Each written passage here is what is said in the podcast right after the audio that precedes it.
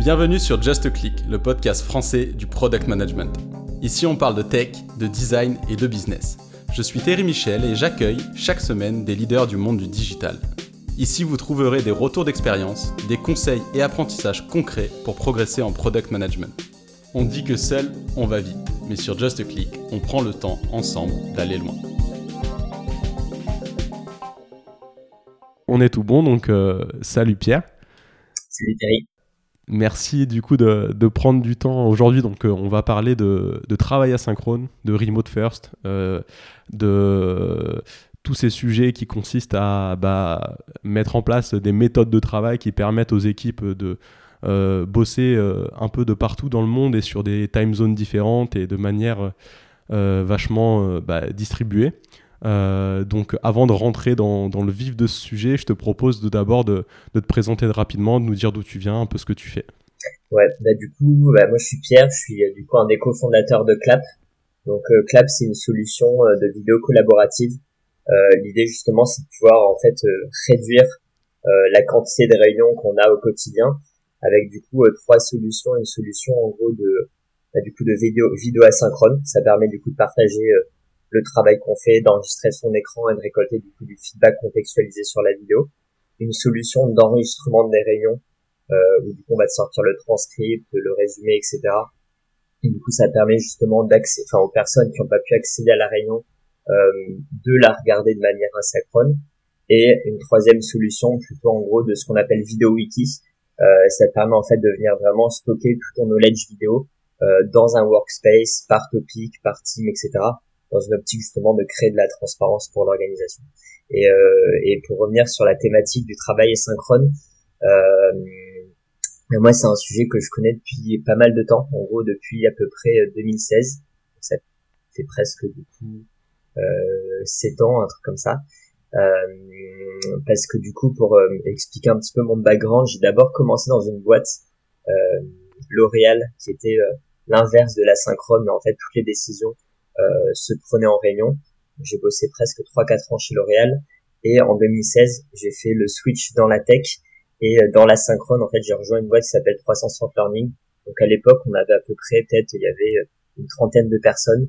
Euh, et euh, du coup, on avait une culture de pas de réunion et justement d'asynchrone first. Euh, donc je suis resté presque 6 ans, 5-6 ans chez 300, non peut-être un peu moins, 5 ans chez 360 Learning.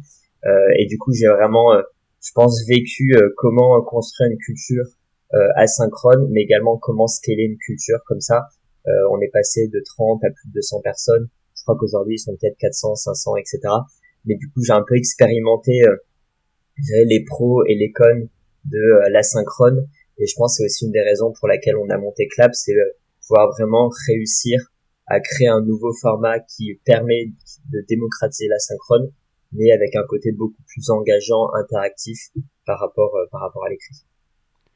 Ok, très clair. Du coup, alors j'ai plusieurs un peu, on va dire, portes ouvertes sur lesquelles, sur les problématiques euh, que, que j'aimerais te, sur lesquelles j'aimerais un peu te questionner. Mais toi, déjà là, euh, si tu devais euh, soulever un des problèmes que tu as pu voir du coup autour du travail asynchrone et comment comment on peut y répondre Quel serait le, un, des, un des plus gros enjeux que, que tu as pu voir autour de ça? Je pense que le, le, principal problème du travail asynchrone pour moi, c'est l'adoption. Enfin, c'est que en fait, c'est un format à la base qui est principalement euh, un format écrit.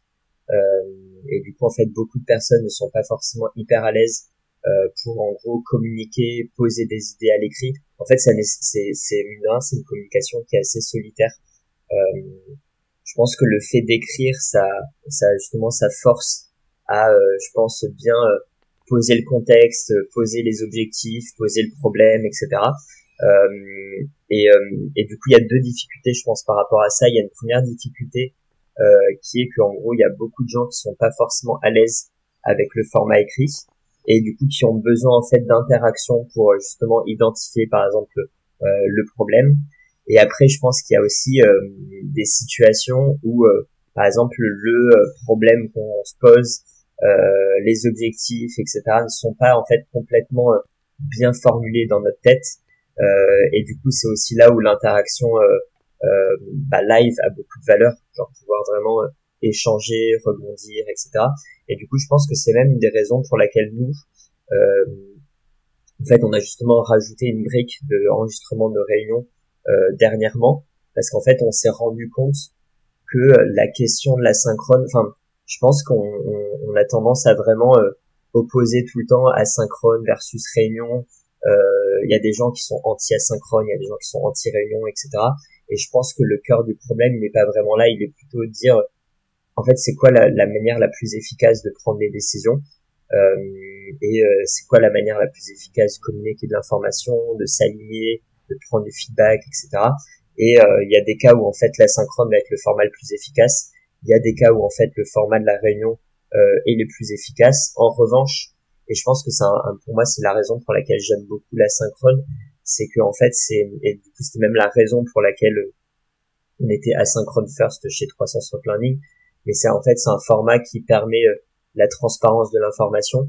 Et en fait, pour euh, construire des organisations efficaces et distribuées, en fait, toute l'idée derrière la synchrone, c'est le fait, c'est le fait de dire, euh, en gros, on veut que les gens puissent prendre des décisions de manière autonome.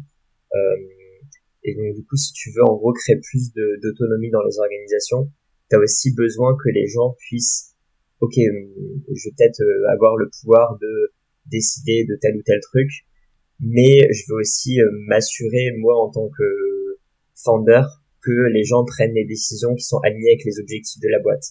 Et en fait, pour permettre ça, il faut aussi que les gens puissent accéder au contexte, se dire ok, c'est ça les objectifs, c'est ça les dernières décisions importantes qui ont lieu, etc. Pour en fait en prendre des décisions en pleine connaissance de cause.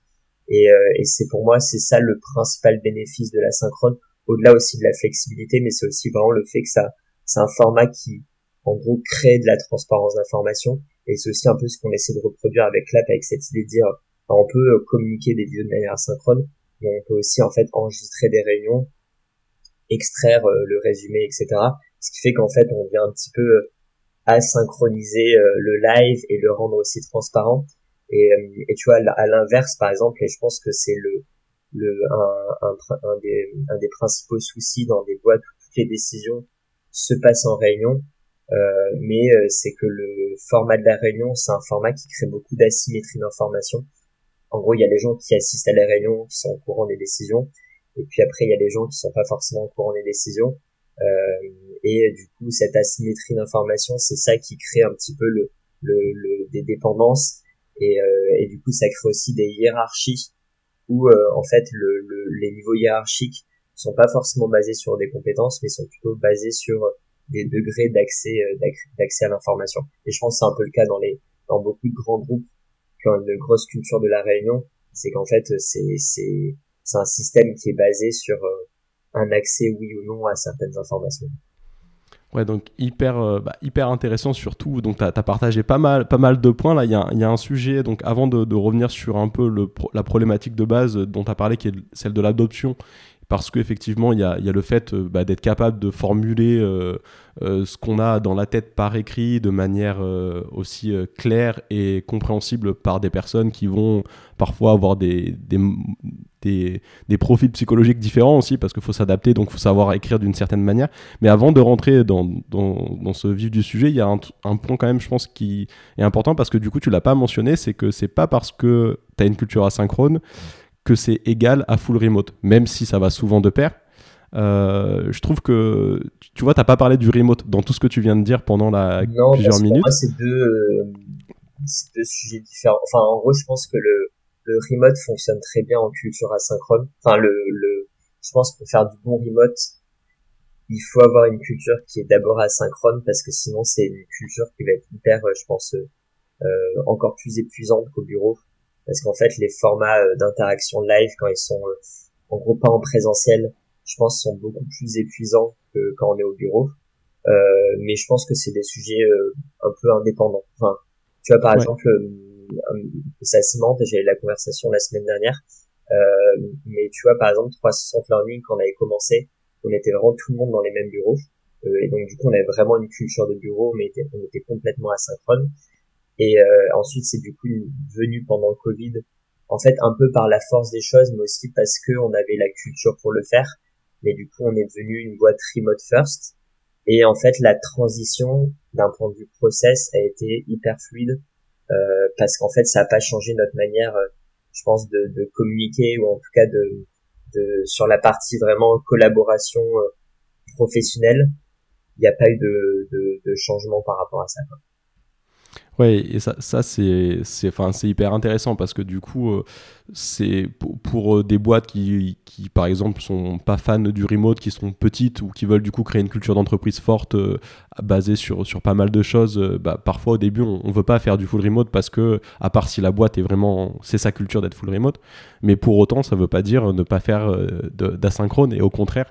du coup, l'asynchrone a cet intérêt, et là, pour revenir sur ce que tu disais, bah, de, de, mettre à plat l'information à toutes les personnes qui peuvent en avoir besoin, euh, sans devoir dépendre en fait euh, d'une personne euh, spécifique pour avoir accès à cette information quand tu as besoin de l'information. Et du coup, tu parlais de l'adoption, de la problématique de l'adoption. Donc, par rapport à ça, moi, je vois effectivement le point de se dire bah, je pourrais te dire, ouais, moi, moi culture asynchrone, euh, j'ai du mal à, poser mes idées par écrit. À chaque fois que j'écris, on me dit, euh, euh, bah, je comprends pas ce que tu veux dire. Et là-dessus, tu aurais quoi un peu comme tips, tu vois, pour des personnes qui veulent, fur et à mesure, plus s'imprégner de, de, ce format pour essayer de. Bah, alors, en fait, je pense que les, les, les, les, méthodos sont assez. tu vois, nous, il y a un truc qu'on utilisait beaucoup, ça s'appelle le Pyramid Principle. et c'est en fait, c'est une méthode pour arriver à bien poser ses idées euh, à formuler du coup un problème, un objectif, et ensuite du, en fait c'est un peu cette idée de dire euh, je pars de l'objectif et du problème. Ensuite du coup il y a trois euh, je dirais solutions. Et ensuite du coup je deep dive dans les différentes solutions. Et donc du coup c'est un, un, peu je pense c'est toujours un peu cette idée de dire euh, le il faut partir de l'objectif et du problème.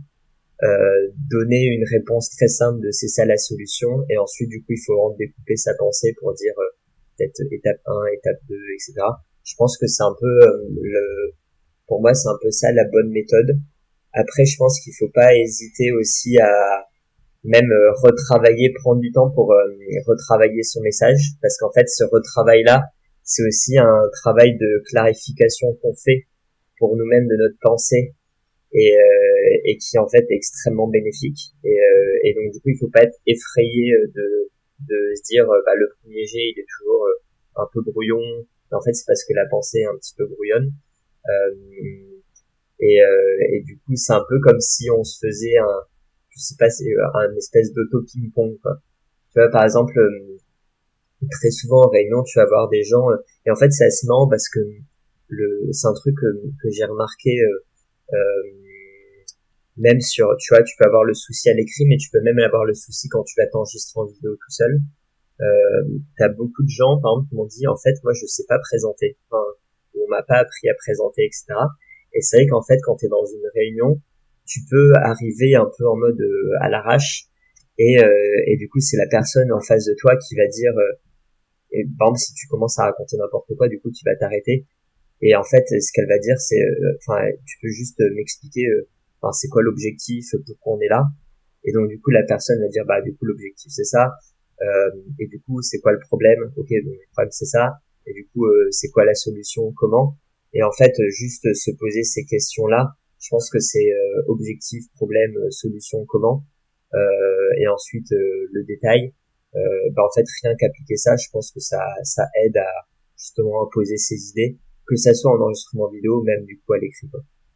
Ouais, ce que, ce que tu dis, c'est vrai que c'est intéressant, c'est que naturellement, quand tu te retrouves face à une personne, cette phase itérative, en fait, elle t'est forcée par la personne qui va t'interrompre et te dire, euh, tandis que du coup, quand toi tu le fais, l'idée c'est bah, du coup parfois peut-être de, de, se poser, de faire un premier jet, hop, tu relis, tu fais en fait, enfin, comme tu dis, le ping-pong, quoi, tu, tu, joues un peu ce rôle de personne en face de toi qui, qui te re-challenge pour euh, arriver ensuite à, à ton idée euh, vraiment cœur que tu voulais, que tu voulais transmettre.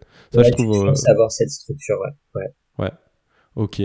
Euh, et, sur, du coup, là, là, je me fais l'avocat du diable, bah, je te dis, ok, cool, euh, je commence à réussir à poser mes idées par écrit, euh, mais, mais franchement, je trouve que ça déshumanise vachement de fonctionner comme ça. J'ai pas d'interaction directe avec les personnes avec lesquelles je travaille. tu réponds quoi à ce, type de. En fait, le, ce, ce type-là, je pense que, enfin, une culture asynchrone, c'est pas dire c'est une culture où les gens se parlent pas du tout. Euh, effectivement, il y a des boîtes, je pense, qui ont peut-être tendance à un peu caricaturer ça dans un sens comme dans l'autre. Et, euh, et pour moi, au contraire, en gros, je pense que le, la, permet euh, que quand tu rencontres des gens, c'est vraiment, en fait, du coup, tu as beaucoup moins de réunions, donc en gros, tu as tendance à beaucoup plus les apprécier. Tu as beaucoup moins de réunions, euh, justement, celles, les réunions où il y a 10 personnes, et en fait, tu sens que bah, ça puise toute ton énergie. Euh, et donc en fait, les réunions tu vas avoir, t'en as moins et elles sont vraiment sur euh, de l'interaction et sur euh, du coup discuter des problèmes que tu as, etc. Et, donc en fait, je pense que au contraire, c'est ça te permet de faire un filtre sur toutes les réunions que tu as, genre parce qu'en fait, il y a plein de problèmes que tu vas du coup réussir à résoudre en amont. Et en revanche, du coup, bah, tu es content de voir les gens et de leur parler. Mais du coup, le côté effectivement, si tu dis, euh, si tu caricatures et que tu fais que tout en asynchrone, c'est hyper déshumanisant. Mais l'objectif de l'asynchrone, c'est pas euh, genre euh, de remplacer complètement le synchrone. Je pense que mon point de vue, c'est plutôt que le synchrone, c'est un temps qui est hyper précieux et mais qui est en fait du coup hyper limité et, et du coup il faut le préserver. Et du coup, une bonne manière de le préserver, c'est du coup de faire de l'asynchrone.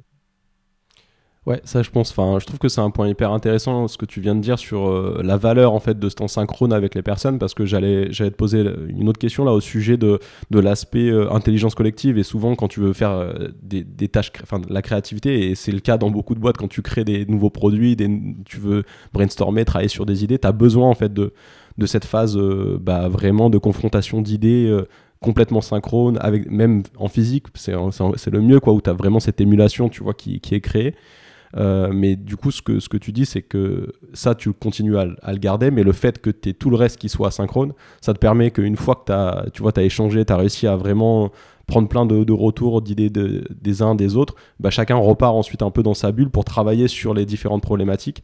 Euh, et ça permet de... Et je pense que même sur un format de brainstorm, par exemple, il y a beaucoup de cas où ça vaut le coup de faire un mix des deux. Euh, parce que si tu as besoin de prendre un retour de beaucoup de personnes euh, généralement dans une réunion, il y a un moment, en fait, il y a une, un peu une taille critique. Au-delà, je pense, de trois quatre personnes, euh, la réunion devient complètement, euh, je sais pas, inefficiente. Et, euh, et du coup, même pour brainstormer, enfin, en vrai, c'est pas efficace. et en revanche, sur de l'asynchrone, je pense que le, le feedback va scale beaucoup mieux, dans le sens où en fait, t'as vraiment, genre, tu peux prendre plein de retours de plein de personnes différentes. Euh, t'as aussi ce truc où le retour que t'as en fait, les gens réfléchissent au retour qu'ils vont faire. Donc du coup, il va être aussi beaucoup plus structuré. Et je pense qu'il est aussi beaucoup plus euh, inclusif dans le sens où il y a aussi beaucoup de personnes qui c'est pas forcément naturel de réagir en live euh, à des sujets qu'on vient de leur apporter euh, et du coup qui ont vraiment besoin de poser leurs idées. Et, euh, et du coup, la réunion, je pense, c'est aussi un format qui pas qui favorise certains types de profils qui sont plutôt peut-être euh, extravertis ou qui ont tendance à à réagir beaucoup plus rapidement, etc. Et du coup, l'asynchrone aussi, un côté, bah, ça permet d'intégrer des avis euh, de personnes qui auraient peut-être pas tendance à s'exprimer en réunion, mais euh, du coup qui ont des avis euh, hyper hyper pertinents. Donc je trouve que c'est aussi un c'est un jeu c'est un jeu d'équilibre. Ouais, là-dessus ça me fait penser au, bouquin de Daniel Kahneman, Thinking Fast and Slow. J'ai oublié le, nom des, des, des, auteurs, Daniel quelque chose et je sais plus. Euh, mais bref, c'est un peu cette idée de d'effectivement, tu vas avoir euh, certaines personnes, et, d'ailleurs, j'ai envie de dire, enfin, on devrait tous le faire, c'est-à-dire que sur certains sujets, on doit prendre le temps d'avoir de la donnée quand même euh, qualitative, prendre le temps de réfléchir à la donnée, pas juste se baser sur des intuitions où on réfléchit pas trop et on. Et on, donc, ça, ça rejoint un peu ce point de se dire qu'effectivement, entre ce que tu échanges en réunion au coup à coup versus ce que tu vas prendre le temps de vraiment construire, réfléchir, il y a Enfin, c'est pas le même type de. Ouais, ouais, ouais. Et je trouve que tu vois, parfois il y a, t'as une grosse pression dans les réunions. Et tu vois, c'est assez marrant parce que, je sais pas, quand t'es founder ou quand t'as une équipe, etc. Du coup, tu vas avoir des réunions où on, attend de toi que tu donnes un feedback euh, pertinent. Et du coup, t'as un temps limité pour donner un feedback pertinent. Et, euh, du coup, je pense que c'est toujours ce truc, euh, ce, danger de, tu vas faire un retour mais t'as pas envie non plus que les gens prennent ton retour comme un truc qu'ils doivent à tout prix appliquer. Euh, mais euh, et je pense que c'est toujours la difficulté même quand tu commences à travailler de dire ok euh, quand mon manager me fait un retour. Est-ce que je dois à tout prix euh, l'appliquer ou est-ce que je dois pas plutôt me dire ok pourquoi est-ce qu'il m'a dit ça? Ou elle m'a dit ça et c'est quoi le problème derrière et du coup comment j'arrive avec une meilleure solution qui résout ce problème mais pas forcément avec la solution qui est apportée. Et du coup même tu as la manière dont dont tu fais des retours en live je trouve qu'il est, toujours assez compliqué. Enfin genre je pense qu'il faut vraiment euh, arriver à bien expliquer que ok les personnes ont tendance à euh, pointer euh, des solutions. Tu vois c'est un peu comme quand tu fais du produit que tu fais des user research et que tu as des retours utilisateurs. Du coup, euh, je pense que les, les, gens aiment bien faire des retours et du coup proposer des solutions. Et du coup, en product, il faut euh, justement euh, plus comprendre le problème, mais du coup, il faut pas forcément écouter la solution. Et, du coup, c'est toujours un des, toujours un des dangers. Et je pense que c'est très lié au justement au, au, format live, où en fait, c'est naturellement, on a tendance à faire ça. Mais du coup, il faut bien réussir à faire la faire la part des choses. Ouais, ça, ça aussi, je trouve c'est hyper intéressant ce que tu dis. Effectivement, bah, quand tu fais, euh, bah, dans le cadre de développement de produits euh, et tu vas faire euh, ta recherche utilisateur, tu prends des feedbacks. En général, justement, en, tant que, que, que, UX researcher, que, que, PM qui fait cette recherche-là, tu, tu, sais, tu sais que tous les feedbacks que tu as, tu les collectes, tu les prends, tu dis pas non, non, ton idée elle est pourrie. Par contre, ce sur quoi toi tu réfléchis vraiment quand tu as tous ces, ces feedbacks, c'est effectivement pas sur la solution que la personne te donne, mais c'est vraiment sur le problème auquel la personne fait face et pour lequel elle pense à cette solution parce que tu dois pas prendre pour argent comptant effectivement la solution auquel la personne, même si parfois ils peuvent effectivement aussi donner des bonnes solutions. Et, et, là-dedans, euh, je trouve que c'est intéressant ce que tu dis par rapport au, à, la réunion où tu fais du feedback en direct parce que effectivement une personne à qui tu fais du feedback en direct pendant une réunion, si euh, c'est qu'une personne, tu peux réfléchir à comment tu le fais de telle façon à ce que effectivement euh, le feedback soit le plus qualitatif possible. Et si tu as beaucoup de feedback à faire, tu peux te retrouver après à la fin de, ta réunion où euh, bah, les personnes vont juste retenir euh, un facteur sur lequel elles ont accroché, mais qui n'était pas du tout ce que toi tu voulais faire passer comme message. Et le fait parfois de pouvoir vraiment l'exprimer par écrit de manière beaucoup plus détaillée et structurée, ça va permettre de donner tout le contexte et toutes les infos, et donc un feedback beaucoup plus qualitatif. Donc là-dessus, je trouve que c'est un, beau parallèle que, tu fais avec, avec le produit. Et du coup, on a pas mal parlé euh, du problème des réunions, mais pour autant, je sais que toi, t'es pas anti-réunion, justement, bah, avec ce que vous faites aussi euh, avec Clap. Donc, euh, je, suis, curieux un peu de voir, même si tu t'en as touché du doigt, toi, comment tu, tu, tu, allies les deux et aussi comment tu permets et en quoi tu crois à la réunion aussi de manière asynchrone, c'est-à-dire comment tu, tu relis ces deux mondes, quoi. Je pense qu'en gros, le, cœur de la question, c'est toujours euh, c'est quoi ton système de prise de décision, enfin, comment tu partages l'information et comment tu prends des décisions? Et, euh, et la manière d'allier les deux, c'est de dire nous par défaut, on va être du coup asynchrone d'abord. Enfin, C'est-à-dire que si on a besoin de partager un truc, ça va être euh, dans Notion, sur Slack ou sur Clap, etc. Ensuite, le format, du coup, on va le choisir par rapport au contexte. Euh, qui, en gros, si c'est une information, euh, je pense qu'il y a besoin d'être un peu structuré à l'écrit et euh, qui reste quand même compréhensible. Tu peux le faire du coup dans un Notion. Et je pense que c'est bien du coup de poser tes idées, etc. Si tu as besoin d'ajouter du contexte, euh, tu peux du coup recorder par exemple euh, avec Clap, etc. Pour justement, je pense c'est important de, de, tu vois très souvent ce qu'on voit c'est que le, dans l'écrit, la compréhension des mots en fonction des personnes peut être différente.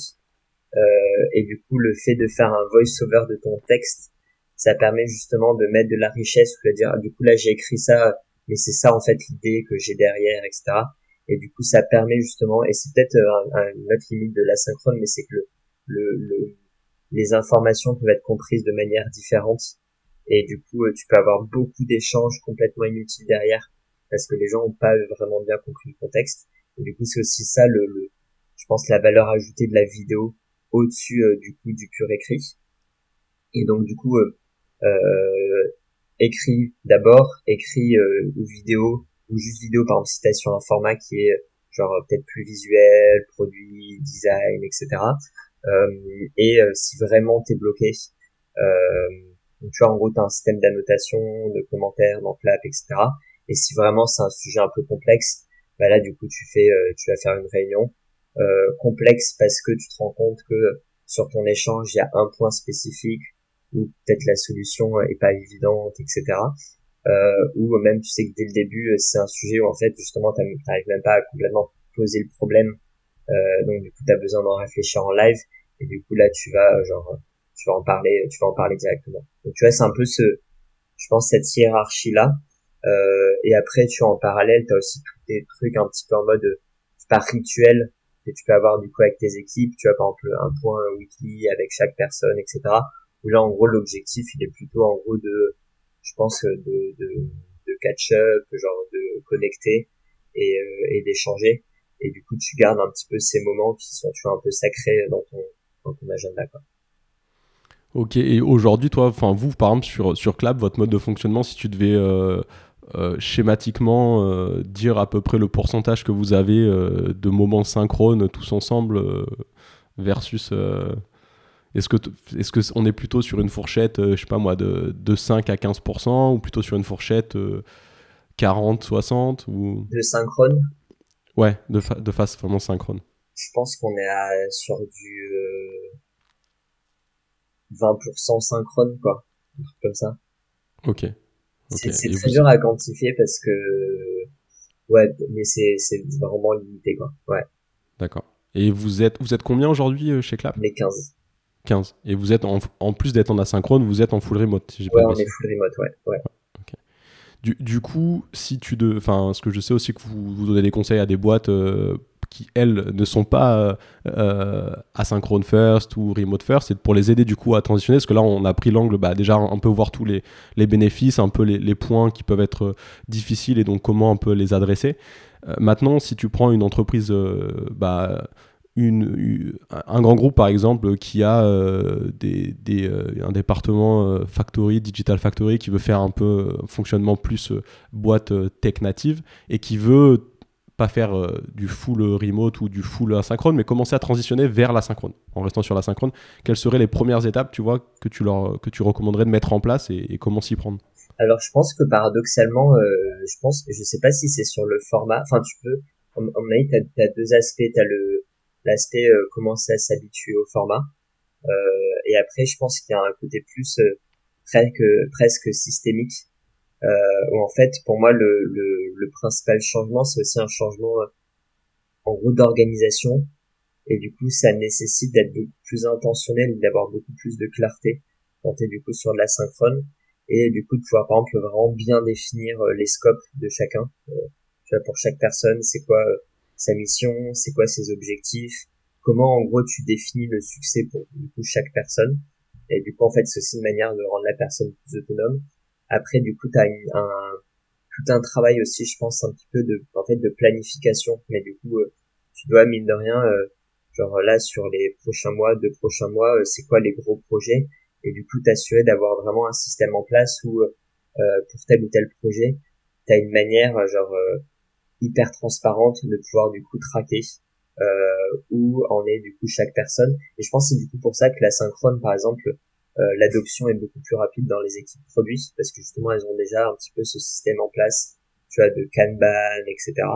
Euh, et donc du coup, je pense que as le côté euh, un peu système, avoir un système transparent qui permet de, en gros, piloter qui fait quoi, quand, etc. Et après, du coup, tu peux avoir aussi le fait de devenir un peu familier avec des formats. Euh, mais du coup, ça peut être aussi des trucs hyper simples de, par exemple, au lieu de faire une réunion, bah, ça va être euh, peut-être euh, faire un Google Doc euh, où du coup je vais écrire genre le sujet et du coup je vais récolter du feedback dessus en mode commentaire et du coup de le faire vraiment sur des bah, le tester sur en gros remplacer des réunions par un format Google Doc, envoyer une vidéo, etc hyper, hyper intéressant parce qu'en fait, ce que tu, ce que tu dis, c'est que le premier point quand tu veux commencer à transitionner, c'est pas tant euh, de se focaliser sur euh, OK, il faut que j'ai euh, mon Notion, mon Trello ou ce que tu veux, où je vais tout mettre par écrit, mais c'est plutôt déjà commencer à se poser des questions. Bah, chaque personne dans mon équipe, quels sont ses objectifs? Est-ce que c'est clair pour moi à deux mois ce que je veux qu'elles atteignent? Parce que c'est ça le cœur du sujet avant même de mettre ensuite en place, tu vois, les bonnes pratiques, comme tu dis pour euh, donc se baser sur du Notion ou autre, ou juste des claps euh, pour pour. c'est ça, beaucoup d'alignement qui est créé parce que euh, genre c'est pas clair qui fait quoi, et du coup tu vas faire beaucoup de points synchrones pour du coup t'aligner là-dessus, alors qu'en fait si t'as apporté beaucoup de clarté, bah du coup tu vas avoir un, un système qui est beaucoup plus efficient.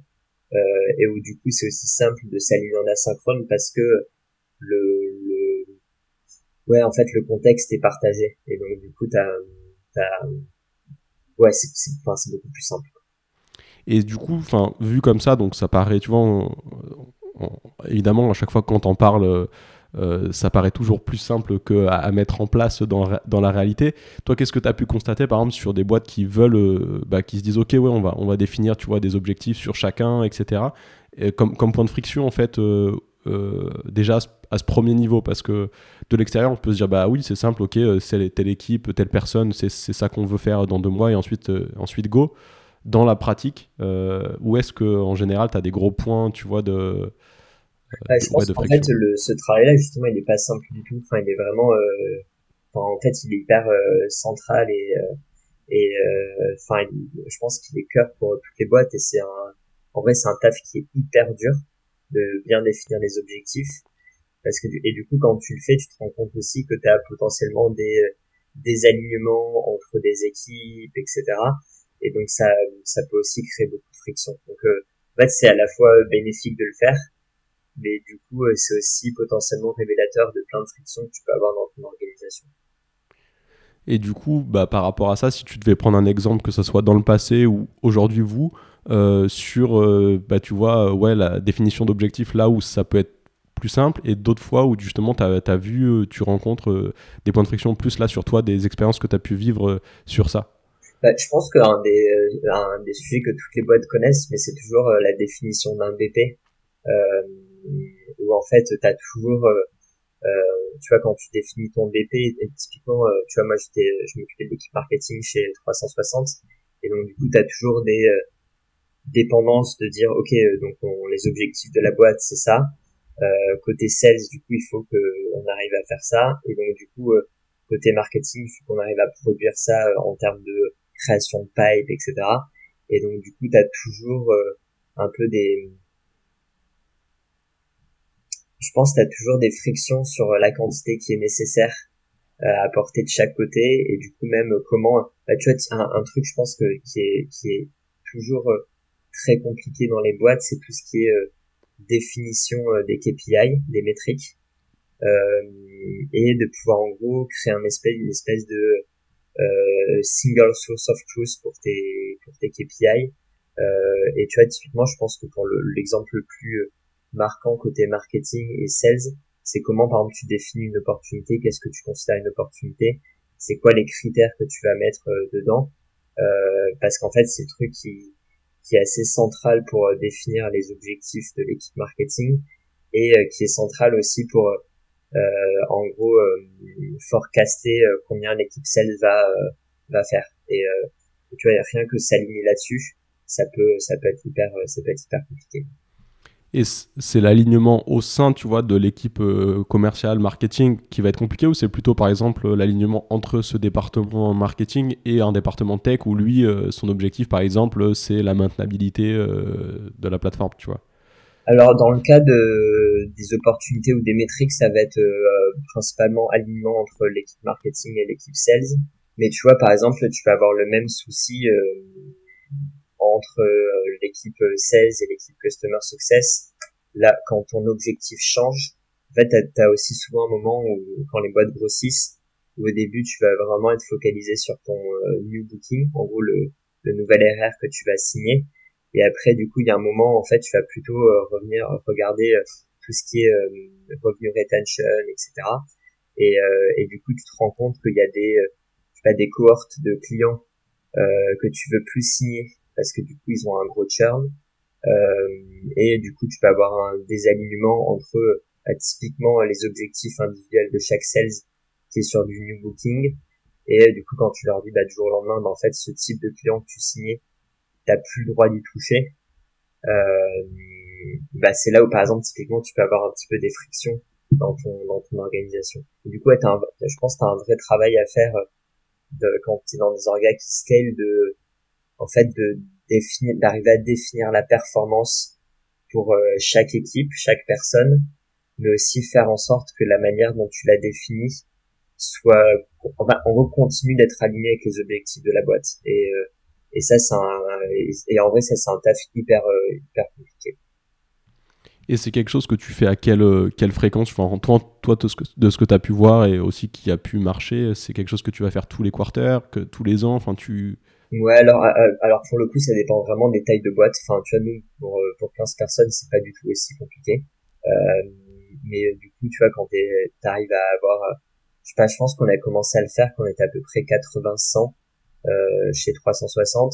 Et du coup, je pense que t'as deux trucs. T'as le côté euh, euh, annuel pour un petit peu définir les, les objectifs euh, d'un point de vue métriques, etc. Parce qu'en gros, ça, bah, concrètement, c'est ton BP. Euh, et après, tu as plutôt le système euh, quarterly au niveau des OKR, euh, où du coup, tu vas un peu définir des grands objectifs que tu veux atteindre. Euh, et ça, du coup, vraiment, tu le réinterroges genre tous les tous les trimestres. Et après, généralement, ce que tu fais, même sur tes sur tes métriques que tu as définies en début d'année, en gros en fin d'année pour l'année prochaine.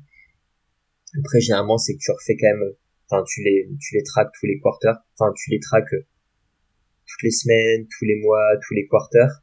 Et après, euh, si tu as besoin de faire un reforecast, tu peux en faire un, mais il faut plutôt le faire, euh, genre, je pense, en milieu, en milieu d'année. Ok, du coup, euh, donc, hyper, hyper intéressant. Et donc, tu as parlé, vous, aujourd'hui à Clap euh, avec 15 personnes. Euh, c'est beaucoup plus simple, tu disais.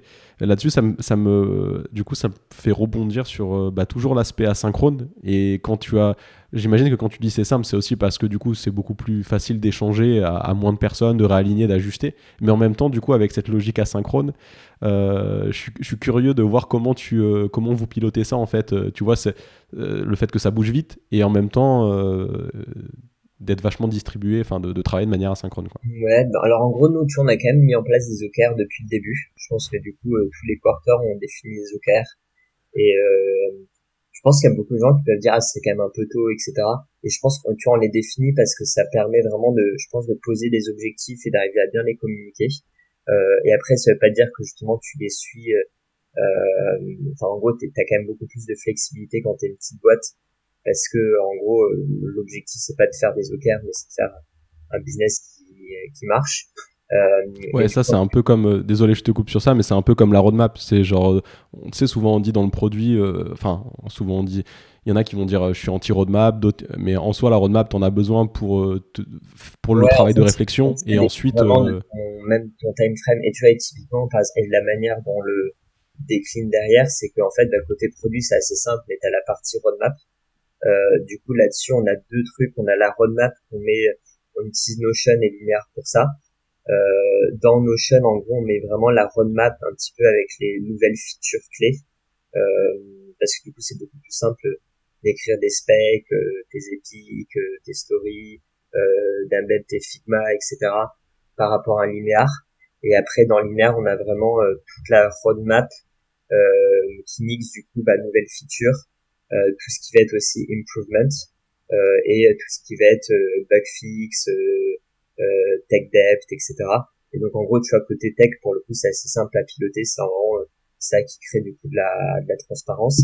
Euh, et après, côté plutôt go-to-market, j'ai un peu le même principe. en fait, j'ai une, une table euh, dans Notion avec du coup tous les lancements euh, qu'on fait de features. Euh, et du coup, sur chacun, j'ai une espèce de mini roadmap de trucs qu'on souhaite faire. Et en parallèle de ça, on a du coup bah, la partie OKR euh, et après, il y a un autre système aussi qu'on utilise euh, pour créer de la transparence. C'est un truc qu'on a piqué à LAN, euh, qu'on trouve hyper bien. Ça s'appelle les HPFO. donc c'est Highlight, Priority, Objective et Fire. Euh, où en fait du coup tous les lundis il y a toute la boîte qui va poster dans un Slack channel euh, bah justement c'est quoi les highlights euh, de la semaine dernière euh, c'est quoi les fires, c'est-à-dire c'est quoi les difficultés qu'on a rencontrées, etc. Et je pense que ça c'est un point qui est quand même hyper important, mais c'est d'être hyper euh, pas transparent sur les problèmes qu'on rencontre. En fait, c'est normal d'avoir euh, des problèmes euh, et du coup, mais c'est du coup normal d'alerter les gens sur les difficultés qu'on a. Et je pense encore plus qu'on est en remote, c'est un truc qu'on n'a pas forcément, qui est pas facile à identifier. Et donc du coup, il faut vraiment genre être hyper proactif en, en mentionnant ces difficultés-là. Et ensuite, du coup, euh, tu mentionnes tes priorités et du coup ce que tu as fait la semaine dernière par rapport à ton dernier HPFO et du coup tes objectifs pour la semaine. Et je trouve que c'est un système qui crée beaucoup de transparence et, et notamment beaucoup de transparence entre les équipes. Tu vois, genre, par exemple, typiquement, ce qui se passe côté dans Linear et Notion, euh, bah, c'est plutôt les équipes euh, côté tech qui vont euh, suivre ça. Mais du coup, c'est beaucoup plus difficile à suivre côté genre bah, customer success. Et, et, du coup, le système des HPFO, ça permet justement d'avoir une espèce de petit snapshot de tout ce qui se passe dans la boîte. tu vois, tu sais par exemple que tel ou tel dev genre a, vachement galéré sur cette feature. et du coup, c'est je ça assez bien parce que très souvent, tu as tendance à même je sais pas, euh, opposer des équipes ou euh, côté revenu, je vais dire ah attends cette feature elle avance pas, etc. Euh, et du coup en fait avec ce système-là tu te rends compte aussi ok c'est bloqué parce que ça, etc. Et donc, du coup ça crée beaucoup plus de, je pense d'harmonie entre les entre les équipes. Hyper hyper intéressant et du coup ce que, ce que, ce que je trouve hyper intéressant, c'est vraiment bah, l'aspect très structuré en fait que vous avez, comme tu le disais, des personnes peuvent te dire bah, c'est un peu tôt de mettre en place des OKR, vous êtes que 15, etc. Et en même temps, on voit l'intérêt bah, de, savoir du coup comment travailler, euh, comment vraiment coordonner tout ça, d'autant plus quand tu es euh, en, full remote en plus d'être en asynchrone. Du coup, euh, toi aujourd'hui, avec là, ça fait combien? Ça fait deux ans que vous avez lancé? Deux ans et demi? Ouais, c'est un peu plus de deux ans, début 2021, ouais. Yes. Du coup, avec le recul maintenant, euh, par rapport à cette, euh, tu vois, cette structure quand même assez, assez carrée de, de, mode de fonctionnement, qu'est-ce que qu'est-ce que en retires? Est-ce qu'il y a des choses que tu aurais fait un peu différemment sur, euh, sur toutes ces mises en place, des choses peut-être plus tôt, tu vois, ou par rapport encore une fois à votre taille, parce que je trouve ça hyper intéressant, tu as une petite équipe, mais qui est en fait hyper structurée aussi parce que bah, ton expérience passée, j'imagine aussi les, expériences de tes, de tes fondateurs sur le, avant. Euh, mais, mais du coup, ouais, qu'est-ce que quels sont les apprentissages en fait euh, que que tu as retiré là des années Si on était en présentiel, on, je l'aurais fait de la même manière, enfin on l'aurait vraiment fait de la même manière, parce qu'en fait le cette structure, en fait le, le côté agile, c'est plus sur c'est quoi le laps de temps, enfin ta planification, tu vas la faire, et tu vas pas en gros planifier 12 mois parce que ça n'a pas de sens du tout. Mais en revanche, planifier ce que tu vas faire euh, dans la semaine, dans le mois, etc. Bah en fait, c'est plus un truc de, je pense, à un principe d'efficacité. Et, euh, et du coup, euh, au contraire, je trouve que plus t'es petit, plus t'es en gros mortel en tant que boîte. Et donc du coup, c'est un peu comme une course. Enfin, en gros, t'as, t'as, je pense, t'as, ton seul avantage, c'est la vitesse. Et du coup, c'est limite le truc que tu dois optimiser le plus. Enfin, et en gros, c'est la vitesse de à la fois de delivery, mais aussi ta, ta vitesse d'apprentissage. Euh, et je pense que c'est les deux trucs que tu vas essayer de maximiser. Et, euh, et en revanche, je pense qu'avec du recul, le, le truc qui est peut-être plus compliqué avec du, du full remote, euh, c'est euh, plus le côté un peu sérendipité, créativité, etc. Et euh, de faire des choses qui, je passe, sortent complètement de l'ordinaire et, et tu vois, par exemple, pour donner un exemple très concret, le, le, dernier euh, offsite qu'on a fait en janvier, du coup, on a fait un hackathon justement euh, sur euh, le fait de faire des trucs qui, genre, euh, je sais pas, qui ont pas, pas qui sont, qui ont pas de sens, mais qui sont juste créatifs. et du coup, c'est même la raison pour laquelle on a mis un loader, enfin, quand une vidéo load dans Clap et que c'est un peu long, du coup, tu peux te mettre à jouer un petit jeu vidéo où tu viens, genre, c'est un euh, Space Invader, mais du coup, au lieu d'avoir des martiens, ça va être euh, des petits meetings euh, qui arrivent sur toi, et du coup, tu, dois buter.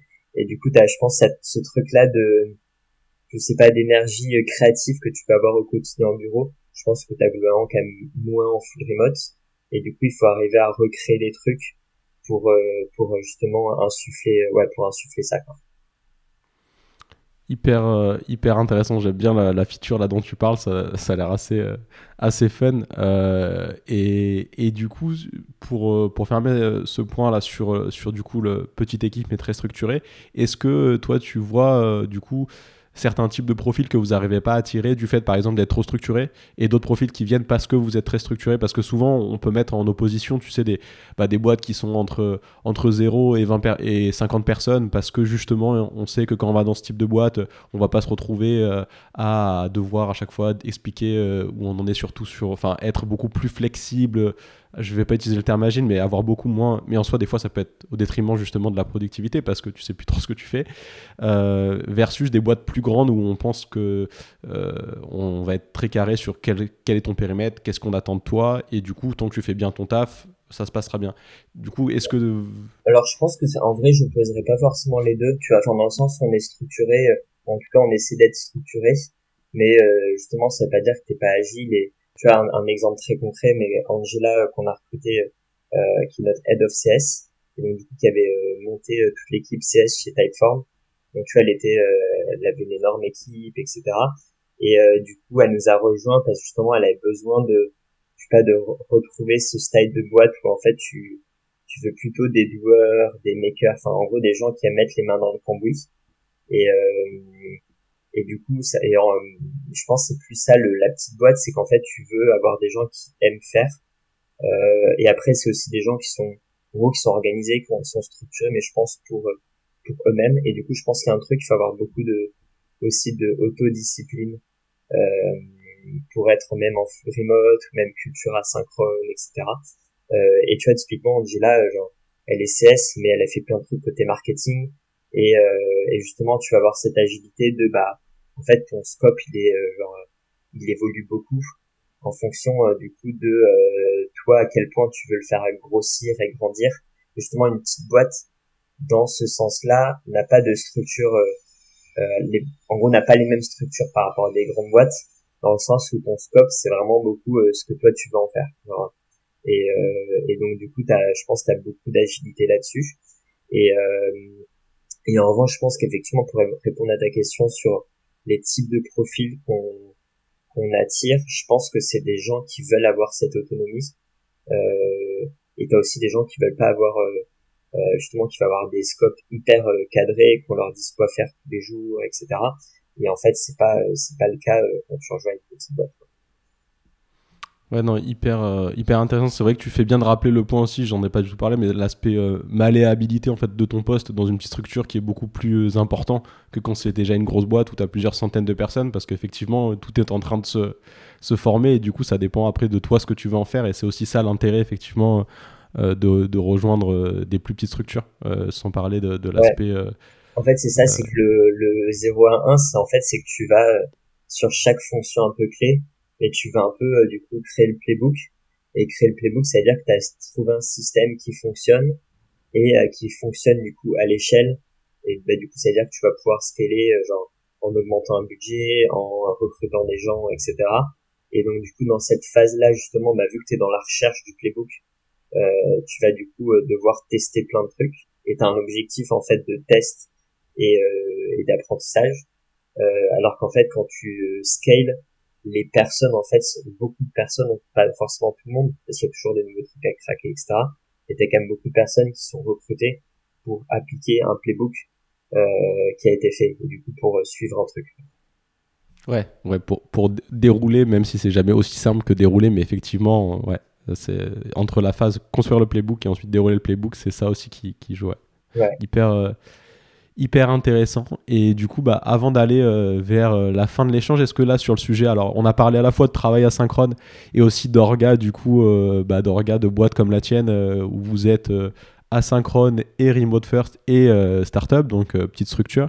est-ce qu'il il y a des, points là sur lesquels tu aimerais mettre un petit accent ou dont on n'a pas vraiment touché du doigt autour de l'asynchrone ou de l'orga non, je sais pas. Je pense que le point important, c'est vraiment de pas opposer asynchrone et synchrone. Et, euh, et pour moi, c'est vraiment trouver euh, le bon équilibre entre les deux. et je pense que c'est, par exemple, c'est même assez marrant par rapport à, Clap, mais c'est quand on a commencé. du coup, c'était pendant la pandémie et donc on avait toujours ce, il y avait ce, c'était la tendance de la zone fatigue, etc. Et du coup, je pense qu'on était vraiment épuisé par les réunions. Et, euh, et ce qu'on voit, c'est qu'aujourd'hui, ça a vachement évolué. Là, on a mis en place plein de trucs. et que du complètement asynchrone c'est pas un truc non plus qui fonctionne enfin et du coup la question c'est vraiment arriver à trouver un bon équilibre entre les deux tu vois et je pense que c'est même une des une des raisons pour laquelle il y, a, y, a, ce débat entre retour au bureau euh, ou rester en remote etc je trouve que la question c'est vraiment celle de la flexibilité trouver un équilibre euh, et du coup d'arriver à, à, créer un système qui soit assez inclusif pour euh, pour euh, le, le, pour chacun. Enfin en gros je pense qu'il n'y a pas une bonne manière de travailler. Il y a plein de bonnes manières de travailler et et surtout qui vont correspondre. Il y a des personnes qui préfèrent faire des réunions et bah, enfin c'est fine.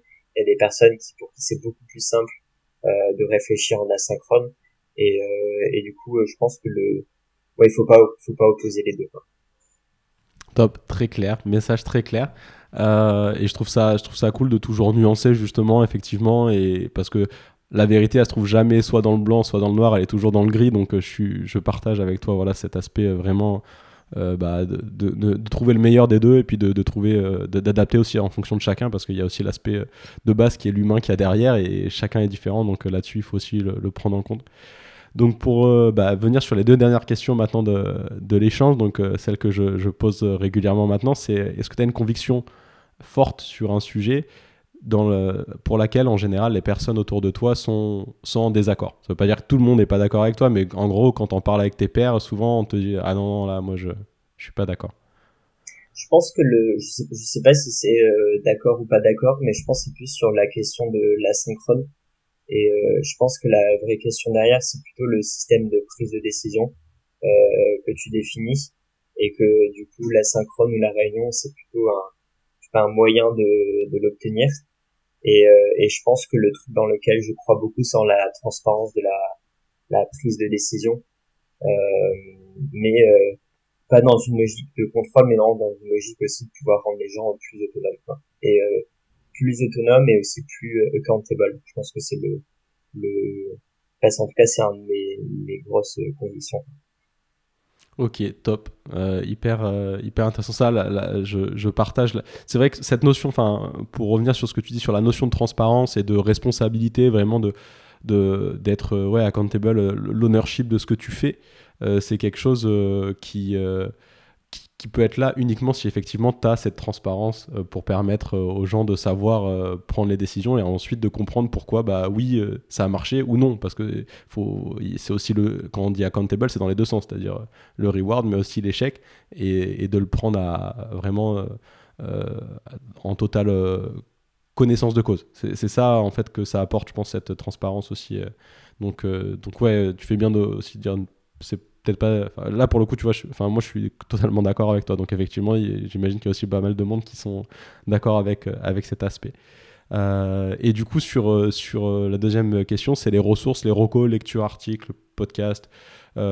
alors, c'est pas obligatoirement, tu vois, donc tu as mentionné, c'est la pyramide, c'est la pyramide de Minto, c'est ça? Ouais, pyramide. c'est de Barbara Minto, c'est ça hein? Ouais, ouais. ouais.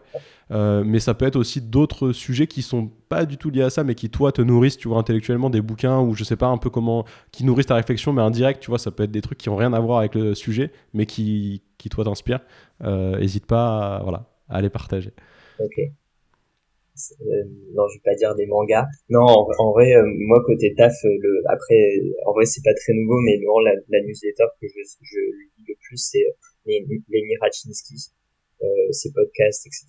Et je pense qu'il y a plein de trucs, euh, rien à voir avec la synchrone, mais il y a plein de trucs qu'on a fait côté produit qui ont été vraiment débloqués avec ce, tu vois, un truc euh, tout bête, mais par exemple, vu qu'on a un produit en, en self-served, donc du coup, tu as une grosse problématique du coup d'augmenter ton taux d'activation. Euh, et tu vois, tu avais même une, une des newsletters où c'était Activation Checklist et c'était un énorme tableau avec peut-être 80 recos de trucs à implémenter euh, pour améliorer ton taux d'activation.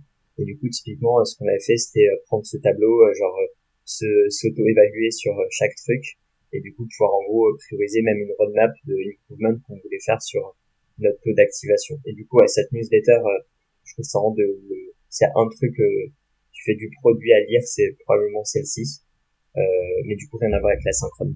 Ok, hyper, euh, hyper intéressant. Bah, bah merci pour tous ces partages, Pierre. Et puis, euh, puis bah, longue, vie, euh, longue vie à Clap.